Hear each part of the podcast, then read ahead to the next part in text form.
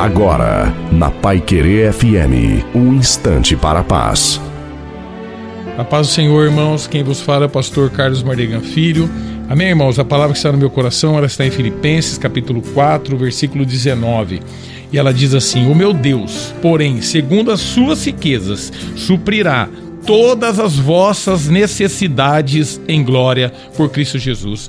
Irmãos, eu quando eu prego, eu falo assim: eu creio que o mar vermelho se abre, eu creio que sai água da rocha, eu creio, eu creio, eu creio. Até se você falar para mim assim, muitos teólogos e ateus não acreditam no livro de Jonas e livro de Jó.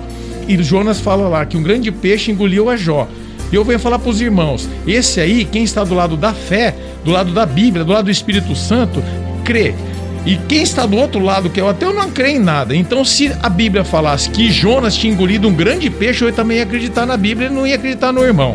Entendeu? Porque eu vou com Deus e fala aqui, com segundo todas as suas riquezas todas. Quais são as riquezas? Deus, ele, faz, ele fez tudo através do que? Da palavra. Ele fez os céus, fez a terra, fez tudo, tudo, tudo ele ordenou. Suprirá todas as vossas necessidades em glória. Então, quando você está na frente do Mar Vermelho, igual eu falei, ah, eu creio, eu creio. Mas engraçado que muitas vezes, quando o Mar Vermelho está na minha frente, na tua frente, eu quero ver se você crê mesmo, se eu creio. Aí eu falo, ai Jesus, que como que eu vou fazer? Aí eu lembro que ele vai suprir todas nossas necessidades em glória, porque o Espírito Santo de Deus se move em pessoas e você é um abençoador da obra do Senhor Jesus. Amém, irmãos? Deus abençoe a todos. Essa é a palavra que estava no meu coração.